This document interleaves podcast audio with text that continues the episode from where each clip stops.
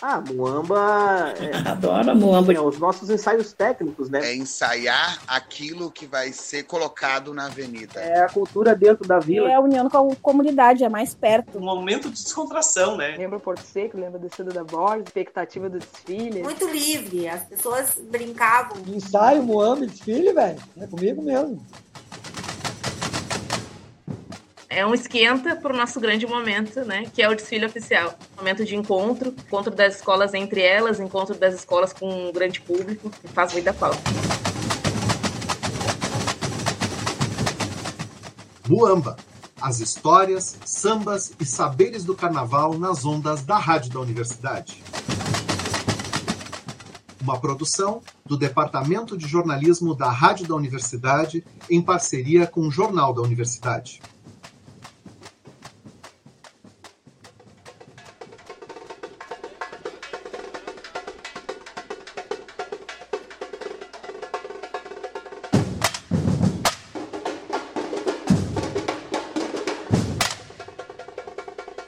Olá, ouvintes! Eu sou Everton Cardoso, jornalista, crítico e editor do Jornal da Universidade, além de fulhão de bloco e componente de escola de samba. Estamos chegando com mais um episódio da nossa Muamba para falar sobre carnaval e cultura e ouvir sambas que marcaram a história.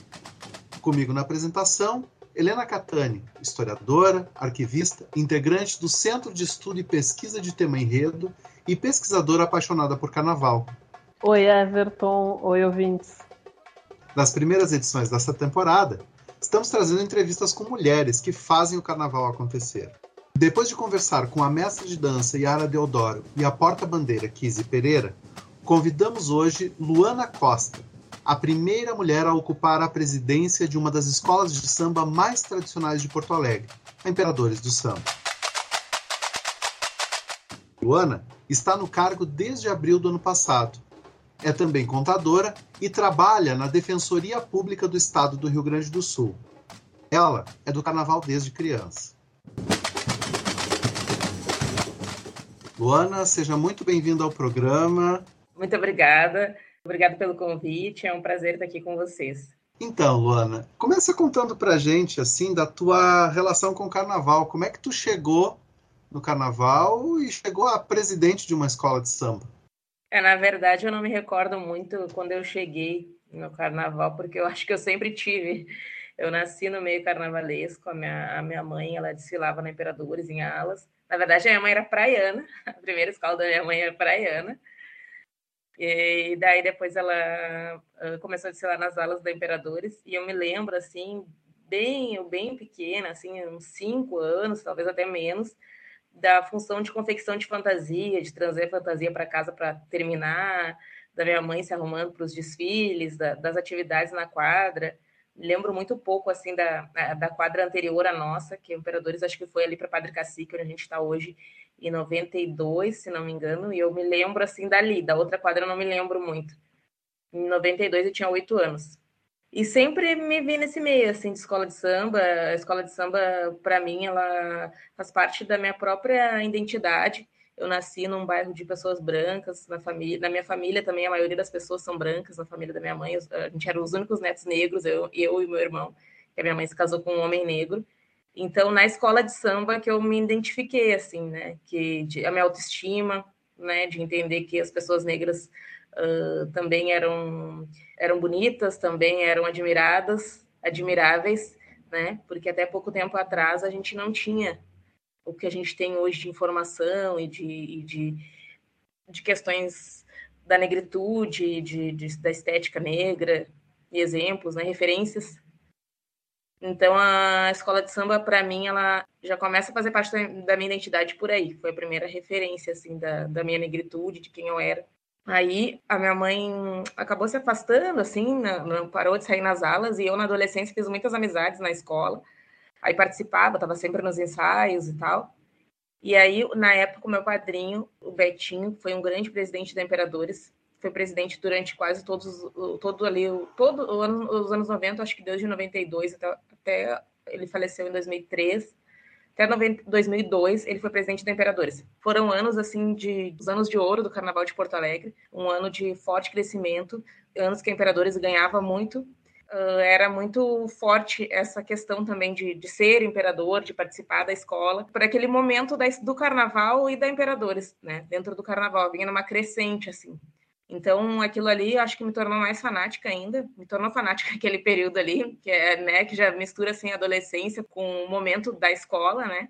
Aí depois eu acabei me afastando da escola, quando o Betinho faleceu, mudar, mudou algumas coisas na escola, acabei me afastando. Daí fui conhecer o Carnaval do Rio de Janeiro, daí fui conhecer outros, outros carnavais. E acabei voltando para a escola em 2014, quando eu fiz a minha ala, a ala do Betinho, em homenagem a ele. Fui diretora de ala. A nossa ala foi uma ala de bastante sucesso. A gente tinha muita, uh, muito público, assim, muita, muitos componentes. A gente fazia bastante atividades. A gente ganhou o estandarte de ouro de melhor ala do Carnaval de Porto Alegre. E aí eu voltei a me integrar mais na escola, assim. Eu sou uma pessoa muito intensa, assim. Então eu, eu retiro de cabeça, assim, nas coisas. E aí isso aconteceu de novo, né? Eu estava afastada, voltei a, a cada vez ter mais atividades na escola. Aí mudou a gestão, eu virei contadora. Eu sou contadora de formação. Acertei toda a parte burocrática da Imperadores, ali de CNPJ, participação de editais, uh, fluxo de caixa, várias, várias documentações que a Imperadores nunca teve. A gente foi fazendo esses acertos para formalizar mesmo. Ela já, é formal, já era formalizada, né? Tinha um CNPJ, já tinha tido contadores antes, mas esse trabalho assim mais específico na questão das, da prestação de contas, a gente conseguiu regularizar todo nessa gestão que foi anterior à minha. Nesse período também eu fiz o evento Quilombo Imperador, junto com o grupo. Sou uma das idealizadoras desse, desse projeto, que é um evento sobre alusivo ao Dia da Consciência Negra. Ele, ele aconteceu 2018, 2019, 2020, né, no mês de novembro. 2018 e 2019 foram eventos na quadra, é tipo uma, é uma grande feira e ao mesmo tempo acontecem atividades culturais, apresentações de dança, de música, MC, rodas de conversa sobre assuntos que a gente acha relevante, né? Uh, racismo, uh, empoderamento, empreendedorismo, saúde da população negra. Então, vários, vários setores do movimento negro participaram desse, desse evento e ele acabou se tornando um dos maiores eventos de Porto Alegre da consciência negra muita gente, assim, professores da URGS, uh, médicos, advogados, o pessoal da, da saúde da população negra, da Prefeitura de Porto Alegre. Então, a gente teve muitas parcerias fortes, assim, um evento todo voluntário, e ele teve um grande crescimento. A gente teve, fez também uma parceria com a rede de, de afroempreendedores, então, ele, ele esse evento, para mim, é o meu xodó, assim, porque ele, além de ter toda essa, essa questão cultural, né, tem questão de informação, tem a questão econômica, porque ali, imagina, 40, 40 expositores vendendo o dia inteiro, né? E sempre faltava espaço físico né, na quadra para a gente comportar todo mundo, faltava espaço no, na, na grade do tempo. Então, muita gente queria participar e a gente tinha que deixar para outro ano. Aí no ano de 2020, foi a pandemia, a gente acabou fazendo online. Então as rodas de conversas elas passaram a ser lives, lives semanais. A, a rede de, da Imperadores da, sociais elas são muito fortes. Elas têm mais de 55 mil seguidores no Facebook. Então a gente inseriu os, os feirantes, a gente incluiu o minuto de, do feirante eles iam ali, anunciavam produtos deles e as redes sociais deles na nossa rede. Então, isso dava uma visibilidade para para os feirantes, né? E a, e a, apresentação artística, a gente fez uma live. A gente fez uma live artística numa, na, numa produtora, foi, foi bem legal, assim. A gente nunca tinha feito live e também pessoas da escola, assim. Então esse evento ficou muito marcado para mim, principalmente, né? Porque eu e a Fernanda Aguilera, que é a, a rainha da bateria, uh, organizávamos toda essa equipe, assim. Eram mais de 200 pessoas. Então, daí eu acho que também me destaquei nessa capacidade assim de, de organização, né, de, de, dos contatos. E aí, uh, nesse ano de 2020 era para ter sido a eleição. Eu apoiava, até então apoiava o meu, meu, meu adversário. Ele viria como chapa única e ele decidiu não não concorrer. Disse que não concorreria e propôs uma outra alternativa. E aí o nosso grupo não concordou, resolvemos fazer um outro projeto. Depois ele resolveu concorrer, mas aí o nosso projeto eu acho que já estava fortalecido, assim, a gente já tinha um tempo grande de conversa, né? A minha chapa também era forte, eram pessoas que tinham já força e nome dentro da escola. Então, eu acho que isso equilibrou bem, né? Porque na outra chapa eram dois presidentes campeões, né? Ganharam títulos pela Imperadores. Mas mesmo assim, eu acho que a escola necessitava da, dessa dessa mudança. Acho que já tinha chegado um desgaste àquele modelo de gestão. E eu acho que tá dando certo. A gente, a gente conseguiu grandes avanços aí. A nossa, nossa principal uh, meta era a reforma da quadra. Ainda não tá como a gente queria, mas a gente conseguiu grandes avanços, assim, né? A gente conseguiu o piso. A Prefeitura de Porto Alegre foi lá, colocou mais de 20 anos. O piso foi detonado para as obras de 2014. E aí eles foram lá, colocaram asfalto, toda a quadra. A gente conseguiu uma cobertura, pintura, manutenção. Então a gente deu esse esse gás, assim, eu acho, também para o pessoal voltar a frequentar. Né, que, que além do, do, desgaste do carnaval, ainda pandemia, crise financeira, então muita coisa contra, né, muita coisa dificultando esse processo da gente. Uh, Luana, é um prazer poder te ouvir, te, te receber no programa. Tu menciona sempre a grande figura do Betinho como uma das tuas grandes referências, né? No, no carnaval. E a gente tem também uh, várias. Porto Alegre já teve diversas mulheres presidentes, Rio, São Paulo. Uh, eu não sei quais são as tuas outras referências também de figuras que te inspiram a fazer o, o trabalho inovador, não tem outra palavra dizer, o trabalho inovador que tu está fazendo no, na direção dos imperadores atualmente. É, na verdade, o nosso trabalho, ele é um trabalho assim coletivo, a gente tem um grupo, né, de trabalho. A nossa direção, ela vem do, do, dos anseios que a gente tinha do que os outros, que a gente achava que os outros deveriam fazer, né? Então não tenho assim, não consigo personalizar uma referência. Uh, obviamente eu tenho referências femininas, né, dentro da, da, da, escola, tem a Vera Costa, até minha mãe, minha mãe é uma militante uh, da cultura, tem, tem várias mulheres referências, né?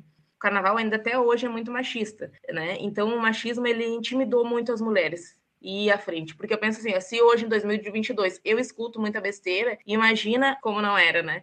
E, e, eu já tenho a personalidade assim de combater, de, de falam qualquer coisa, eu não, tô nem aí, sabe? Né? Que nem eu digo, eu tenho haters, mas tem gente que se abala, né? Às vezes eu também penso, ah, não preciso passar por isso, pelo amor de Deus. Mas eu que tô aqui, entendeu? Mas tem gente que já não teria tanta disposição de, de, de passar por essas barreiras aí do, do machismo.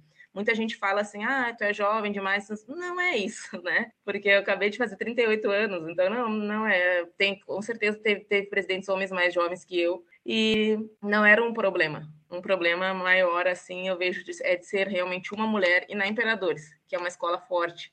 Se fosse em outra escola, talvez teria menos, ainda assim, né, é, é problema, mas menos. E, e, também essa função de novidade, eu acho que é de gerações mesmo, né? Eu acredito que as outras gerações de gestores, muitos nem tiveram a oportunidade de, de estudar, de se aprimorar. Então, eu acho que isso faz a diferença, né? Que nem agora, eu tive em São Paulo semana passada, não dá para dizer que tu volta de uma viagem que nem essa que eu fiz, que eu fui em Barracão, que eu fui em escola de samba, que eu fui em, sabe, secretaria financeira, que tu não volta com alguma coisa diferente, né? Claro que não dá para fazer tudo que tem lá, né? Que eu já vi muita gente falando no carnaval assim, ah, não dá para comparar porque a realidade deles é outra. Não, mas sempre dá para te absorver alguma coisa que, né? Então eu tenho essa sede assim de, de, de aprender. Então as referências são diversas, né? A gente teve a Regina Selle no Salgueiro, que foi uma, uma presidente campeã. Tem a Solange lá na Mocidade Alegre. Admiro muito ela. Mocidade Alegre é uma escola muito organizada, que tem, teve ali também uma sequência de títulos.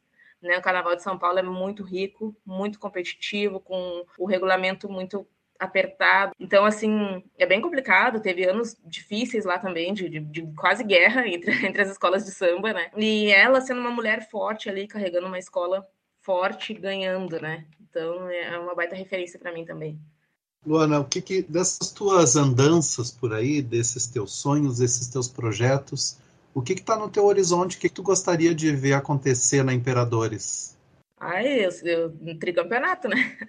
Começando para começar, tem que ser campeã três vezes. Daí talvez eu seja boa para bastante gente, mas. Não, eu, eu, vejo assim, na verdade, eu, o Carnaval de Porto Alegre ele precisa virar chave. E é difícil, assim, porque as pessoas ou, ou se acomodaram ou são resistentes à mudança, assim, de perder o controle. Isso acontecia na Imperadores. Eles tinham, eh, preferiam não mudar para não perder o controle do que apostar em alguém que poderia ajudá-los.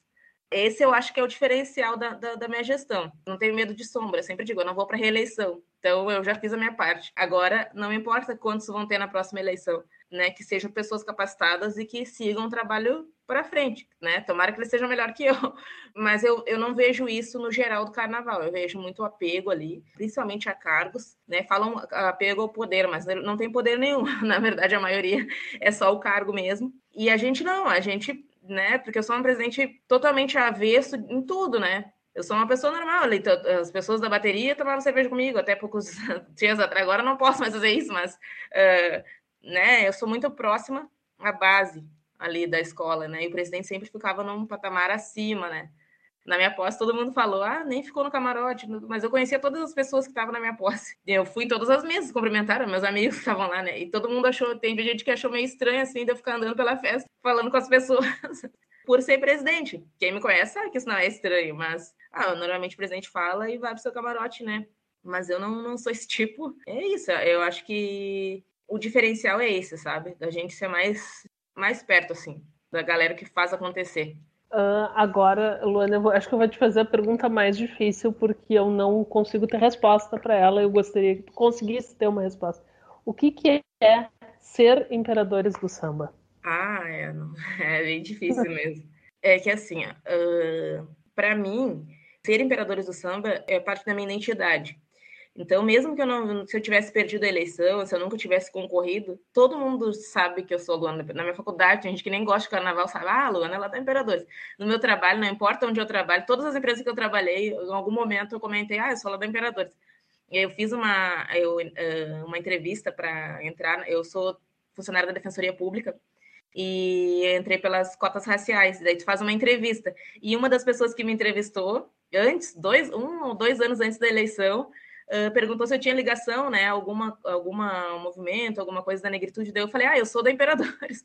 E aí depois eu encontrei ele até já dei entrevista para ele, que é o Oscar, ele é jornalista. E daí ele disse assim: bah, uma coisa que me marcou muito é que tu falou, né? Então, para mim, é, é, isso. Então, eu vejo gente que está na Imperadores, que gosta muito, que, é, que, é, que eu chamo assim, que o pessoal que é deslumbrado, e gente que é imperador. Não interessa se tu vai desfilar sujo, se tu vai, se tu vai ser a última pessoa a entrar na avenida, se tu não, tipo, às vezes tu não vai nem passar. No ano do Inter eu nem passei, mas a, a escola entrou toda porque eu estava lá distribuindo fantasia porque aquilo ali eu vejo sempre a escola em primeiro lugar, né? E tem gente que, que eu vejo que pensa diferente. Então, para mim, é, não é quem sou eu para julgar, mas eu, né, meu particular, eu penso que esse pessoal não é tão imperador como eu sou né? Ou é imperador de uma forma diferente. Pode ser apaixonado, mas eu posso brigar com todas as pessoas da escola. Eu sou imperador, quero que o imperador ganhe, não interessa. Já tive, já entrei no barracão para ajudar a escola sem me dar com presente, sem me dar com ninguém. Daí disseram, ah, olha só, tá não sei quantas aulas para terminar, pode vir, vou, né? Porque eu sou imperador. É aquela ali é minha, minha, né? É, faz parte da minha vida. Já fazia antes, né? Agora mais ainda. A nossa eleição foi muito violenta foi muito tive, eu recebi muito, muitos ataques na, em redes sociais, né? Foi muito uh, ah, foi horrível assim o período uh, pré-eleitoral. Só que depois a gente sempre deixa claro que terminou, né? Que agora todo mundo é imperador. Assim, a eleição é um processo natural, não é uma guerra, é uma coisa que deve acontecer, é saudável para a escola.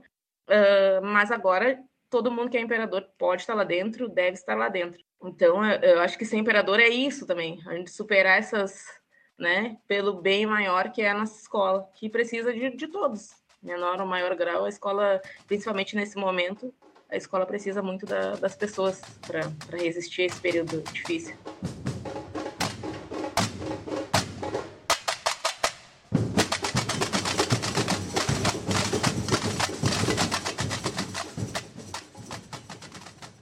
A gente agora faz uma breve pausa na conversa para escutar o quadro do carnavalesco, figurinista e graduando do bacharelado em artes visuais pela URGS Gugu Lacerda. Hoje, ele fala sobre mulheres na presidência de escolas de samba de Porto Alegre. Fala, Gugu!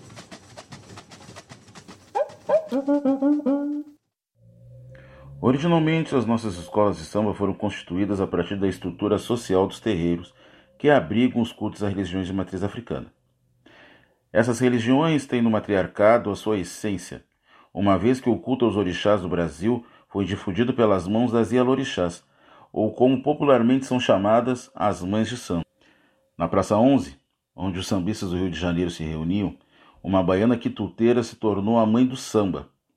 Seu nome, Hilária Batista de Almeida, a tia Ciata, Ciata de Oxum, que abrigou e defendeu o samba das perseguições sofridas quando ainda era uma prática proibida por lei, fazendo com que a Iaquequerê fosse reconhecida como uma das maiores autoridades no meio do samba. Em sua homenagem, as escolas de samba instituíram a ala de baianas, prática que ganhou força por todo o país. Sendo assim, podemos notar que a mulher desde sempre se faz essencial em nossas escolas de samba, pois toda entidade carnavalesca possui referências femininas responsáveis por sua formação. O compositor gaúcho Wilson Ney criou no ano de 1981, para a extinta Escola Beija-Flor do Sul, a trilha sonora do enredo.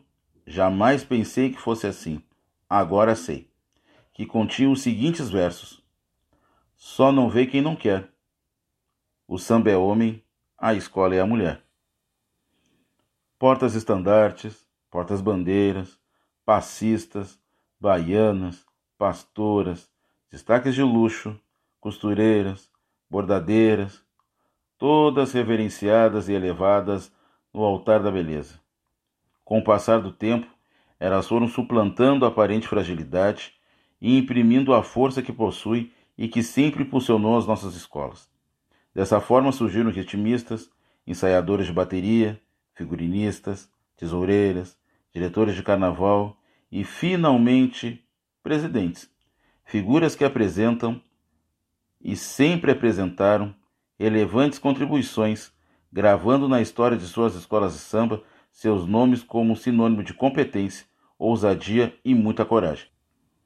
No Carnaval de Porto Alegre, podemos citar nomes como os de Maria Regina Borges Pinto, a nossa saudosa tia Regina, que presidiu a sua amada fidalgos aristocratas até os últimos dias da sua vida. Também podemos citar Georgina Ribeiro, a incansável batalhadora pela sua tribo carnavalesca Os Comanches. Norcia Rué, que comandou a Unidos da Zona Norte.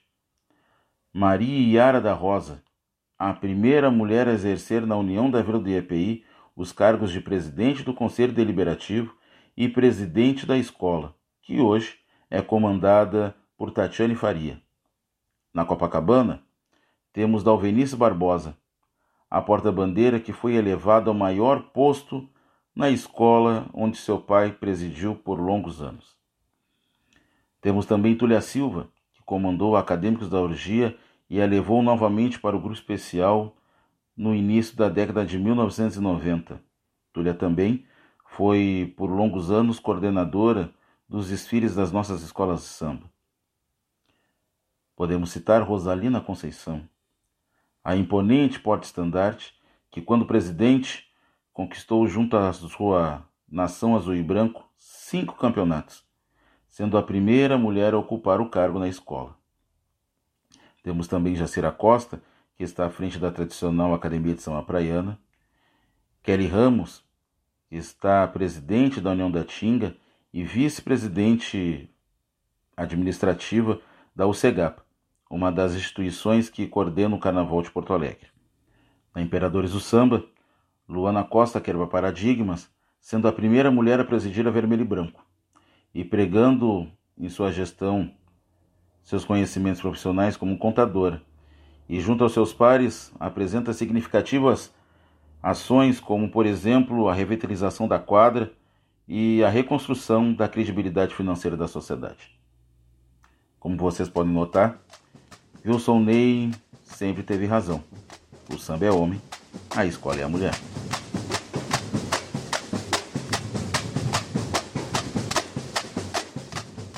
Voltamos à entrevista com Luana Costa. Mas antes de seguir na conversa, vamos ouvir um samba que ela escolheu para compartilhar com a gente. Da Imperadores do Samba no Carnaval de 1996, a canção Perfume, um banho de cheiro, composta por Jean Marques Montenegro e interpretada por Carlos Medina. Cheiro de amor, cante imperador, faz a gente delirar, delirar. Cheiro amor, cante imperador a gente delira. Alô, harmonia! Vamos lá, imperador! Sou eu, sou eu, quem vai dizer tão bonita, o que vai acontecer? Sou eu, sou eu,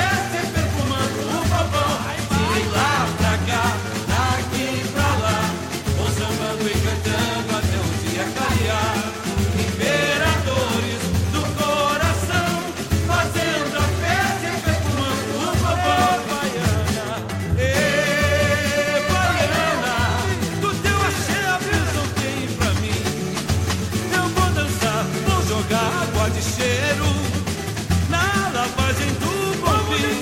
Sou eu, sou eu, quem vai dizer nesta noite tão bonita o que vai acontecer?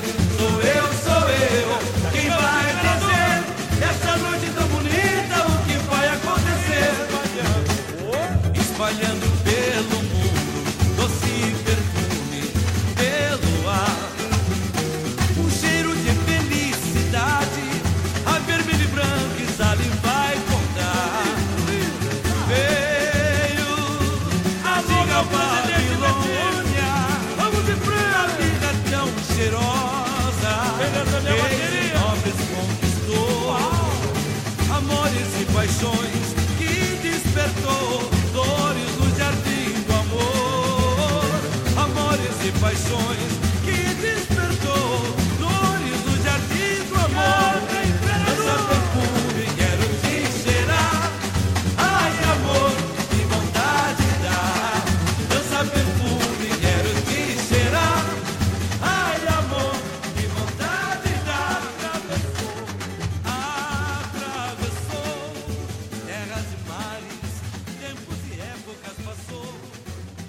De escutar o samba enredo da Imperadores do Samba Perfume, um banho de cheiro, do carnaval de 1996.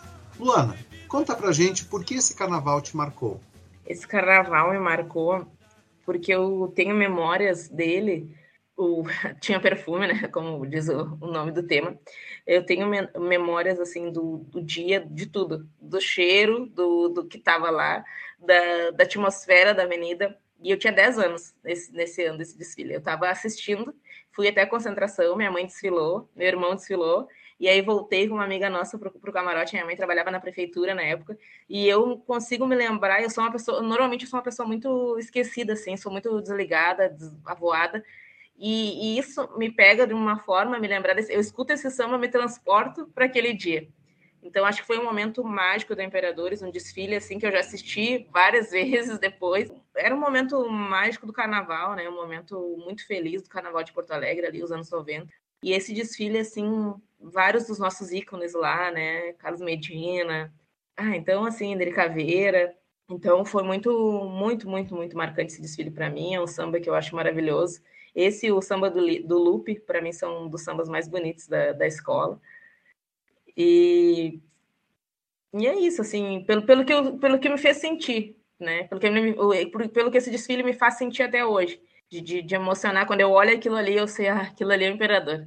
Porque, né, às vezes se descaracteriza, às vezes, né, se, acontece muitas coisas, é o tempo, né, normal, né? Mas quando eu olho aquilo ali, eu vejo, ai, aquilo ali, né? Tinha, tinha o Betinho, tinha o Neri, tinha o João Aruanda, tinha uh, maravilhosos, tinha tudo que, que a gente admira até hoje no Imperadores, estava emoldurado ali na, naquele desfile, né? Um bom samba, uma boa bateria, um desfile bonito. Então, para mim, me marca muito esse desfile. E esse samba também. E para a gente encerrar, conta para a gente, assim, é que, que a gente pode esperar do próximo carnaval dos Imperadores? A Imperadores vem uh, na temática dos 250 anos de Porto Alegre, falando dos palcos da cidade. Então, Imperadores vai falar de vários palcos que a Imperadores já passou, que é ali o Teatro São Pedro, Casa de Cultura Mário Quintana, a Esquina Democrática, que foi palco de grandes manifestações, né, uh, políticas e sociais, e tem a Descida da Borges, Anfiteatro, falamos da Arena do Grêmio, do Beira Rio, o nosso desfile se encerra no nosso grande palco, que é o palco Porto Seco, né, que é a chegada do Imperadores no Porto Seco e seus anos vitoriosos lá, nesse grande palco do Carnaval. Então a gente espera um desfile, a gente está produzindo, né, um desfile muito muito colorido, uh, muito alegre. Ele é bem didático, assim, tu, tu, tu enxerga, tu sabe o que, que, tu, que o samba tá tocando e tu sabe o que, que tá passando na tu consegue relacionar com muita facilidade o que, que vai passar na avenida. Então, eu acho que a gente vem aí para para busca do tricampeonato.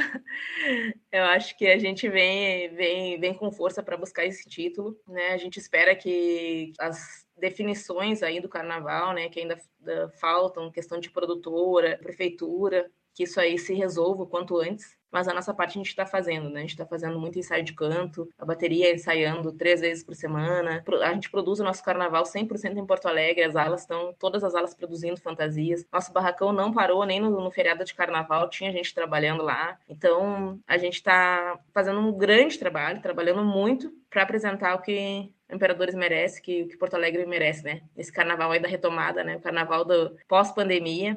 Muita gente achou que não chegaria até aqui, né? Muita gente teve foram tempos difíceis por perdas, por doenças, por crise financeira. Então esse é o nosso carnaval, a nossa alegria, um respiro no meio de todo esse caos aí. Então é isso que a gente espera trazer para a nossa população. Tá certo. Obrigado, Luana. É um grande prazer conversar contigo e até mais. Prazer, obrigada, Everton, Helena. Aguardo vocês nos ensaios do Imperadores. Nossa quadra reformada, todas as quartas. A gente vai até maio, todas as quartas-feiras. Muito obrigada, Luana. Obrigada mesmo. Tchau, gente. Obrigada.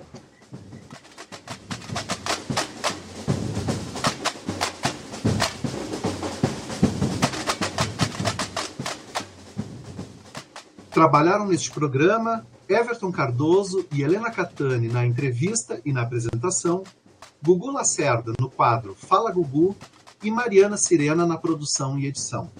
Na trilha sonora, vinhetas de Mestre Estevam, bateria da Escola de Samba Bambas da Orgia.